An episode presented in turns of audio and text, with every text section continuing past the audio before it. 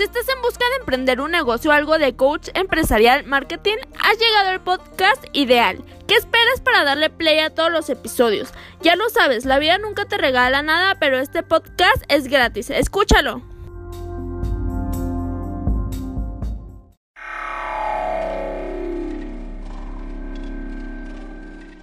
¿Quieres darte a conocer como músico o a tu banda? SR9 Music. Estudio de grabación, producciones musicales, videos, distribución digital en todas las plataformas, registro de canciones y nombre artístico. Eso y más en una sola compañía. Revolución Social 122 Poniente, Colonia El Tecolote, 210-3553. SR9 Music.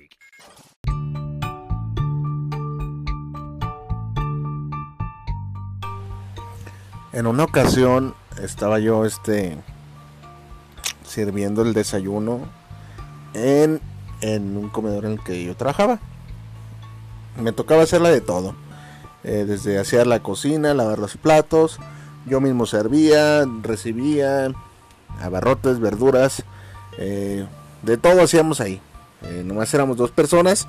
Y a veces este tocaba hacer muchas cosas, pues, no solo. El hecho es de que yo hacía el desayuno y ahí mismo se los, se los este, servía. Yo mismo estaba haciendo y sirviendo, era una ventanita la que estaba ahí y ahí estábamos este, trabajando, ¿verdad? Era el servicio directo, si hacías algo mal, si, si, si se te pasaba de sal algo, de pronto estaba muy desabrido, pues ahí las reacciones tú las veías y estaban a la mano.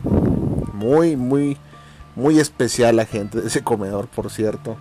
Este, no sé qué, qué onda, qué habrá pasado con ese comedor, pero este, así sucedía ahí.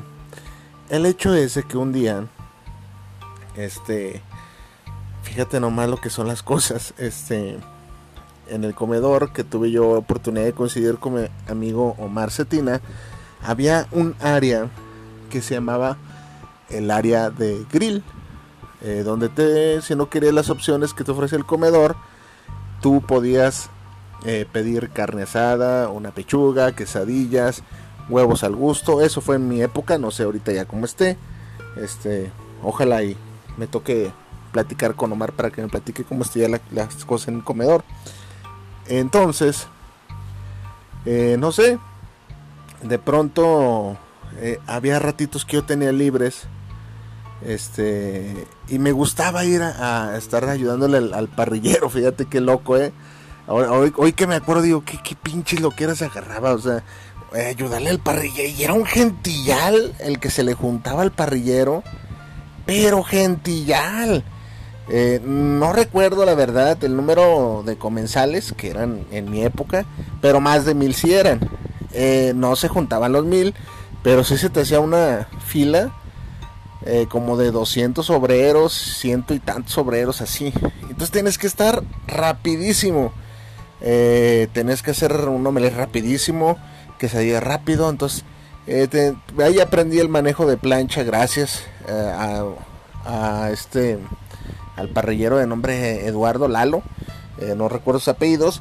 Pero me enseñaba, pero él por huevo, porque el cabrón le gustaba irse al baño. Y ahí me dejaba, ¿qué onda? ¿Me, me cubres? Y ya yo lo cubría y no, me encantaba este andar ahí en, el grill, este el ratito que le ayudaba, porque mi chamba pues ya me tenía hasta la madre cuando cuando era resurtidor.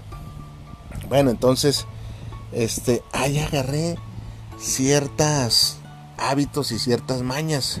Este, imagínate andar así a la carrera, despache despache, pues te, te haces de, de, una habilidad, este, de, te haces de habilidades, quieras o no, por, por el, te acostumbras al, trabajo rápido y, y, a trabajar bien. Me enseñó bien eh, el buen Lalo, este, y toda la gente, pues, que con la que me tocó trabajar. Eh, pero hoy me, me quiero enfocar en el trabajo que tuve con Lalo. Entonces, resulta resulta que volviendo ya a la historia de ese comedorcillo estaba se me juntaron este poquitas personas te lo juro y no no tengo por qué tratar de impresionarte eh, se me juntaron cuatro o cinco personas pero ya estaba con el chip o sea ya tengo el chip de, de hacer las cosas así entonces este no por lucirme Y de hecho ni siquiera este tengo la capacidad yo como para lucirme. O sea, no, no, no me veo este...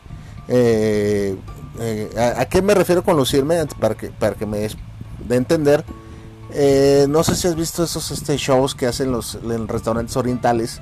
Que se, brincan los cuchillos y, hacen ahí un pinche montaje. O el, de, el de Salt Bake. así, o sea, no, no, no hago esas cosas. No, no, no soy tan fantoche. Este, pero eh, hay gente que no está acostumbrada a ver de primera mano cómo trabaja, eh, incluso tú, o sea, eh, un fontanero, dice, ahora, qué, rápido cambiaste tal cosa, o, el del gas, qué rápido me, cambiaste el cilindro y yo, pues yo tardo como dos horas, o, o, cualquier labor que no estés acostumbrada. El hecho que estaba ahí un, estaba ahí un profesor precisamente de música, y, oye, me das esto, órale y Sasas empiezo y, se quedó con la boca abierta, en serio. Y, se me queda viendo me dice, wow, así, ¿eh? Dice, ¿dónde eh, te graduaste? ¿Dónde aprendiste a cocinar? Qué bien lo haces. Así me dijo. Entonces, este, le dije, no, pues, de trabajo en trabajo, pues uno va aprendiendo y de la gente y, el trabajo mismo, órale. Pues, tu conocimiento entonces es un conocimiento empírico, bien aplicado. Así es, profe, le en el profe. Así es, profe. Bueno, ahí quedó. Este, pasan los días, pasan los días.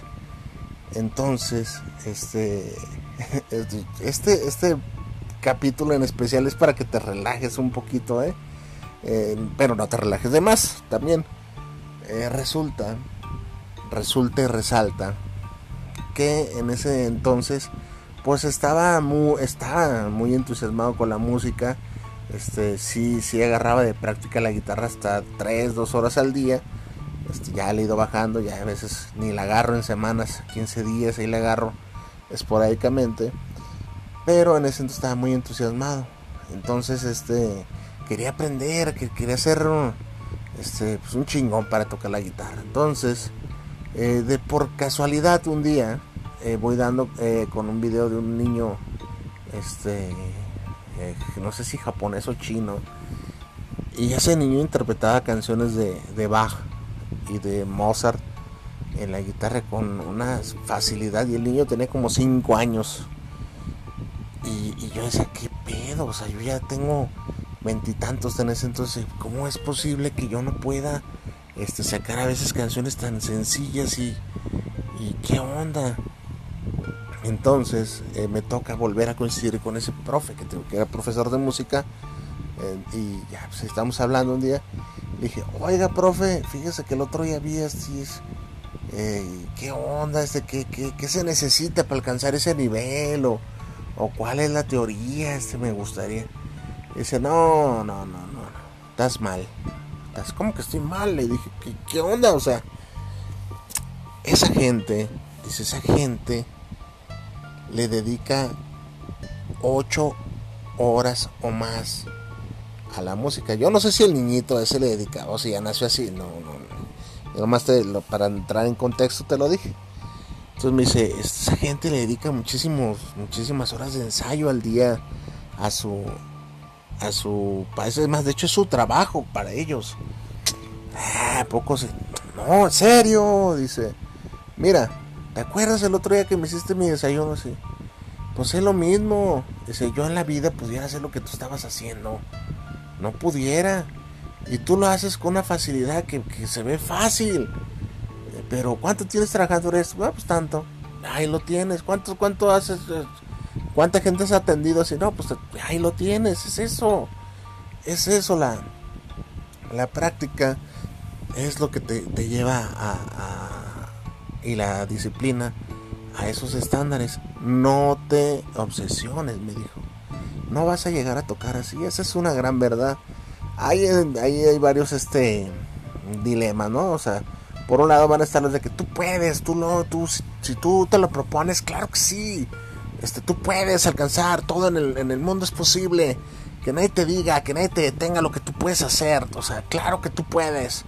Eh, sí, sí, tal vez sí, sí, sí, pero o sea, eh, se les olvida, eh, se les olvida el pequeño detalle que, pues hay cosas que, requieren, requieren de veras, que requieren muchísimas horas. O sea, claro que se puede, pero pues, ¿qué onda? O sea, ¿qué tanto estás tú dispuesto a sacrificar de tu día, de tu tiempo, para lograr esa actividad? Eh, yo, por ejemplo, este, pues ya era yo entonces una persona casada. Yo no podía decir, voy a llegar a mi casa, o sea, yo salía en esos, a las 4 de la tarde, llegaba a mi casa a las 5, este, y decir, bueno, este, ¿cómo? Y mis 3 horas de guitarra, pues no, tengo cosas que hacer en la casa, en ese entonces pues tenía mi hija pequeña, le tenía que ayudar a hacer la tarea, este, labores domésticas, le tenía que hacer la comida y prepararte para el otro día, eso, en eso se va la tarde. Entonces pues el, eh, sí, sí te tienes que esforzar y tú puedes lograr lo que tú quieras, yo no digo que no, pues está cabrón, está cabrón, entonces hay que... Ah, eh, el, el detalle es que hay que empezar este a aflojar un poquito el cuerpo y a relajarse a relajarse a decir mira eh, ok eh, el nivel que yo tengo para tocar la guitarra es el que yo el que yo quiero. El, ya no quiero avanzar más yo ¿sí me explico?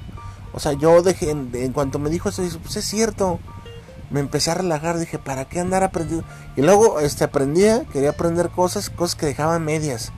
Empezaba a querer tomar eh, cursos de, guitarra clásica y me enseñaban unas piezas y si no las ensayas, este, pues ahí las dejas a medias, pero también quieres aprender el popular y no, no, no, no, eso es un cochinero.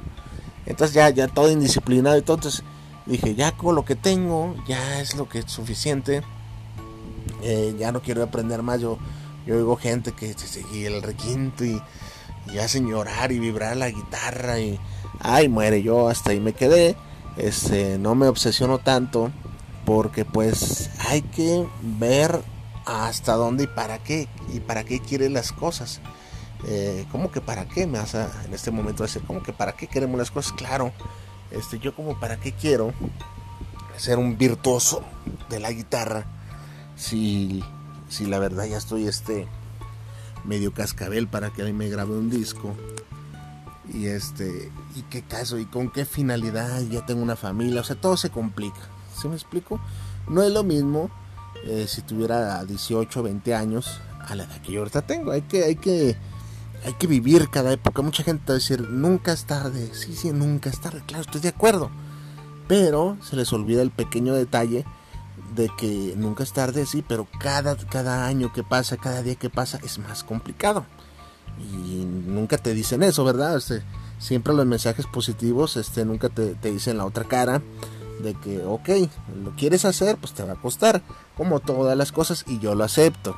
Sí, sí, yo sé Claro que te, que te van a costar este, tu tiempo, tu espacio, pero este, no, va no es lo mismo eh, a, alguien que va recién saliendo de, de la prepa, entrar directamente a la facultad siendo que no tiene ningún compromiso, o sea, no está casado, este, eh, se puede decir que hay no hay excepciones, pero tu familia te puede echar la mano, este, no tienes responsabilidades como una persona casada, eh, no todos los casos, hablo eh, generalmente lo que sucede.